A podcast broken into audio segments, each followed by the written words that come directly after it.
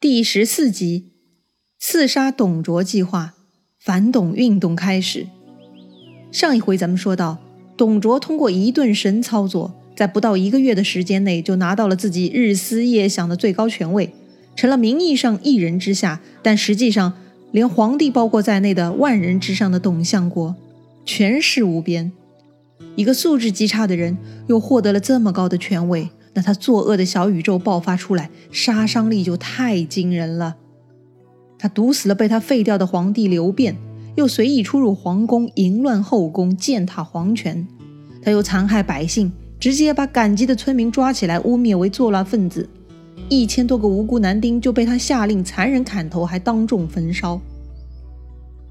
他们的女人和家当就直接被分给了董卓手下嗜血无情的变态兵丁了。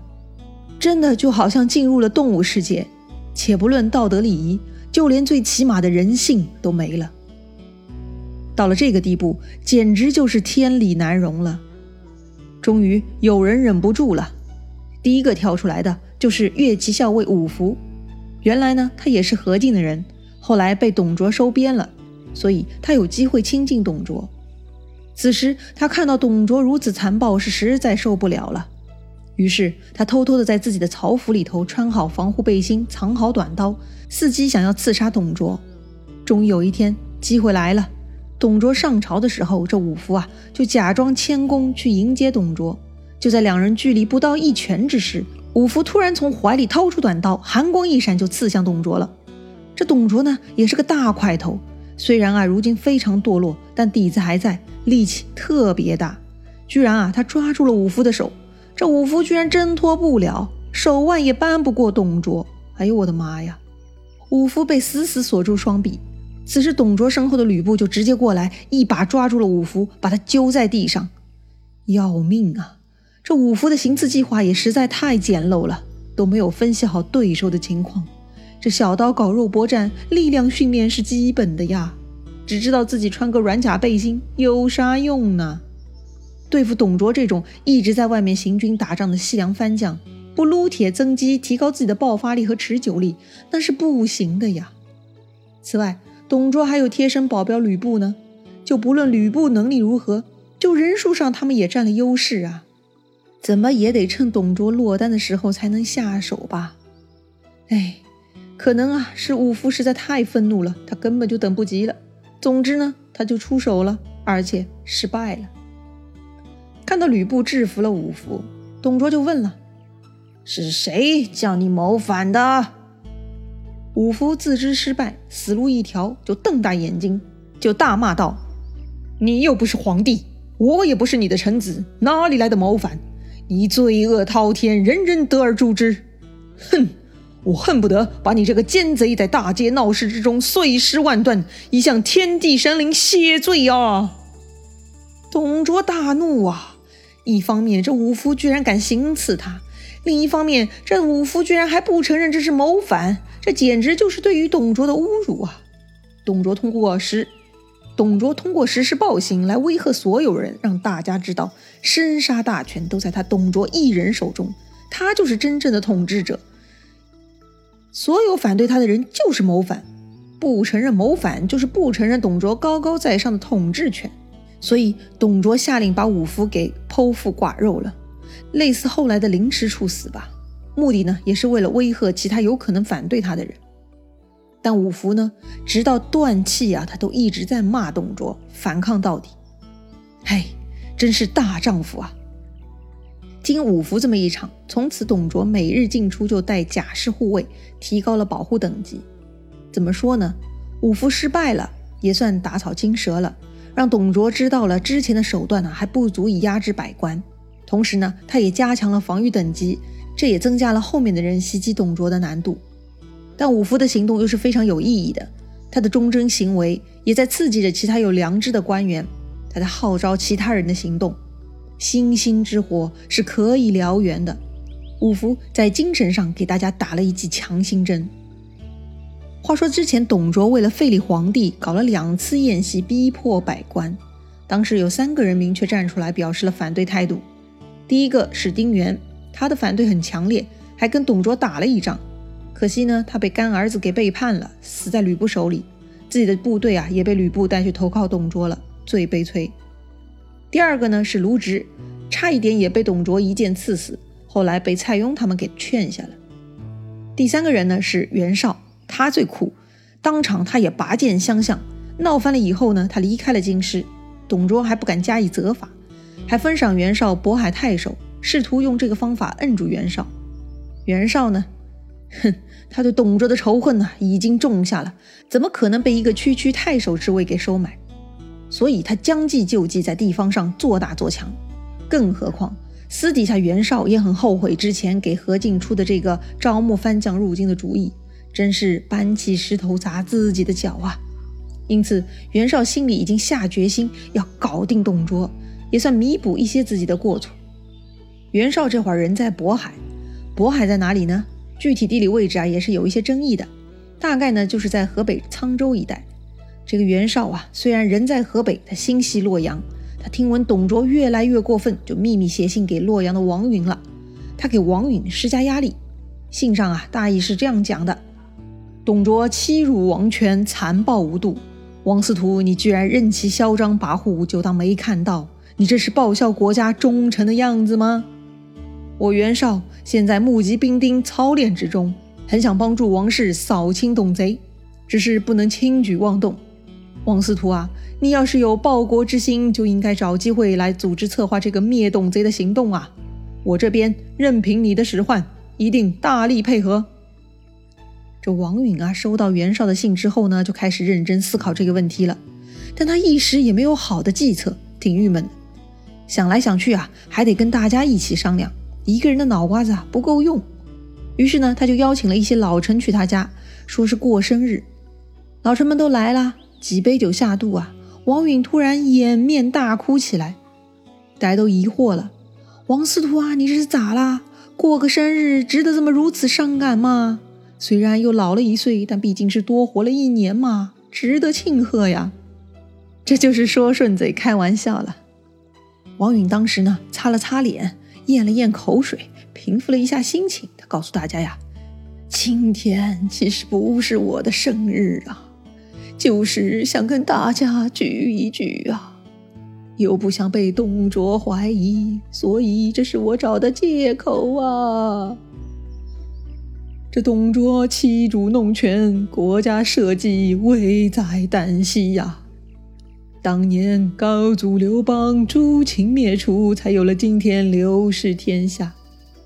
谁想到传到今天，居然丧落于董卓之手啊！所以，我哭啊！这话一说呀，几乎就是个导火索的效果呀！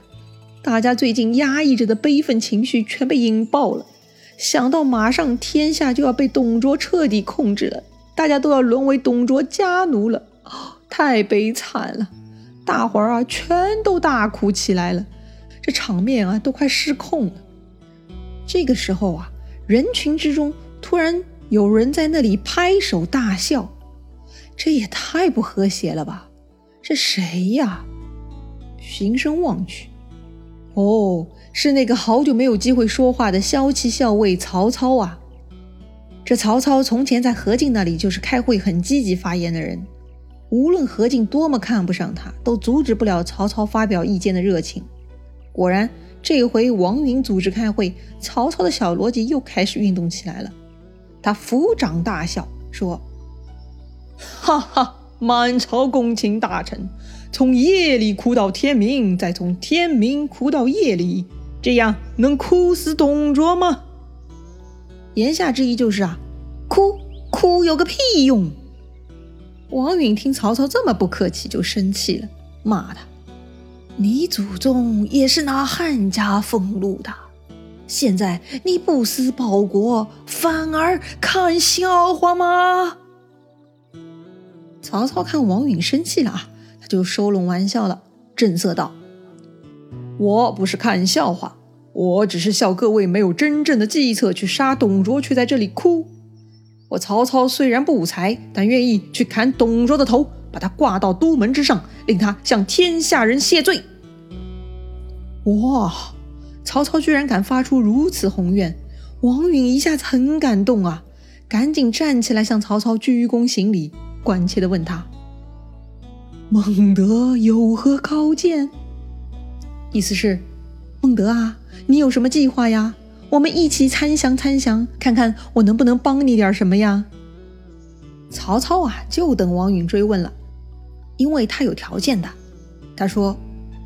最近我在董卓手下办事还算得力，也获得了这个老家伙一些信任，所以呢，接近他的机会还是比较多的，一定是有机会干掉他的。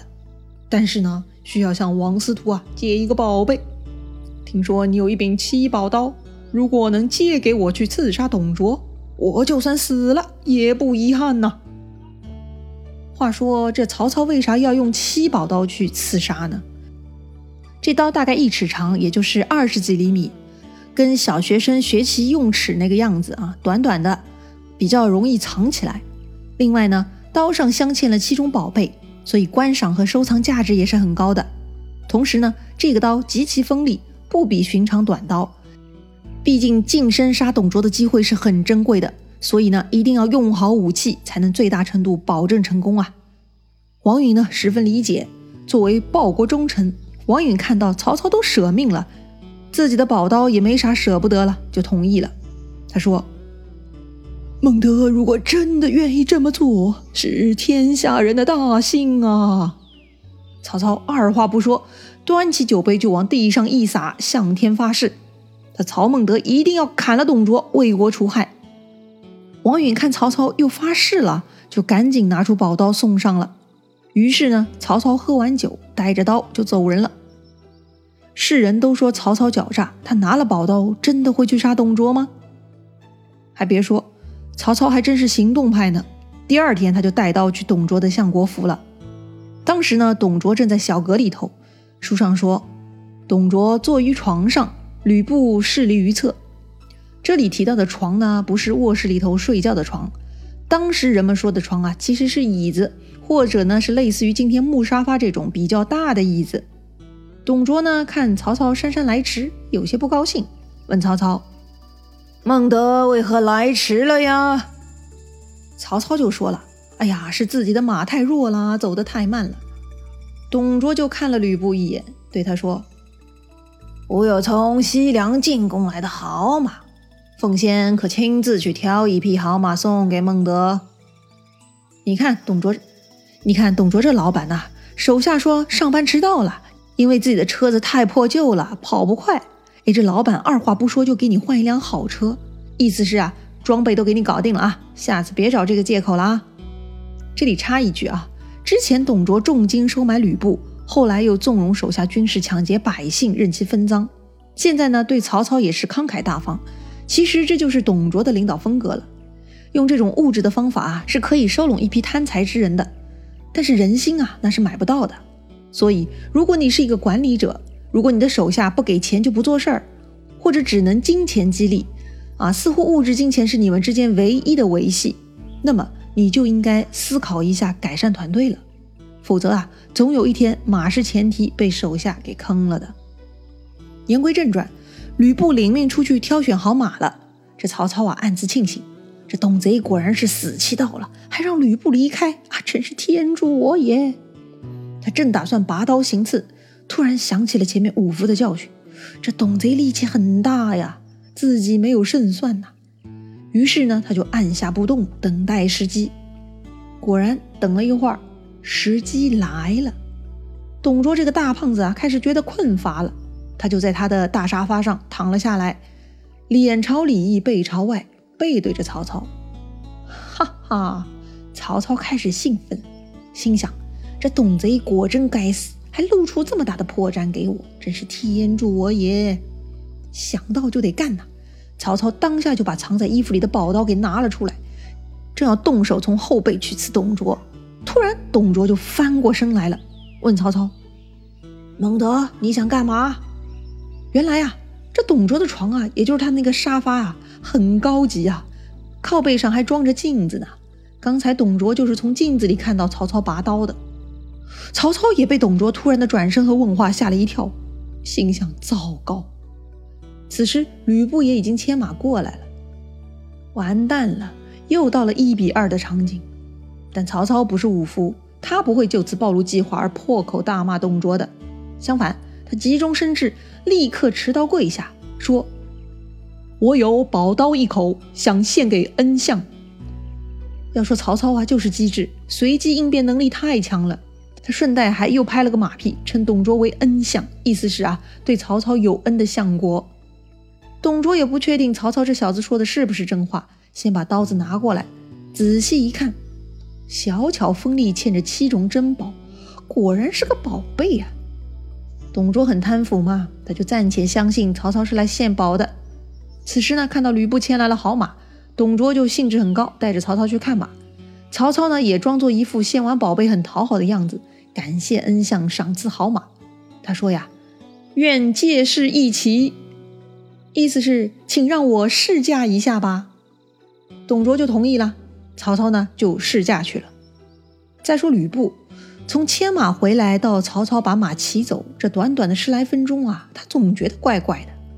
他就对董卓说呀：“义父啊，刚刚曹操好像有行刺的迹象啊，好像是被您发现了，他才假装献刀的。”董卓说：“是啊，我其实也是有点怀疑的。”他俩正说着，李儒来了。李儒多计谋啊！董卓就告诉他刚才的事情。李儒摸了摸自己的山羊胡子，略加思索，就分析出来了。要确定这个事情的性质，咱们可以做一个测试，派人去叫曹操。他要是坦坦荡荡的过来，那么刚才就是献刀。如果他推三阻四不肯过来，那就一定是行刺。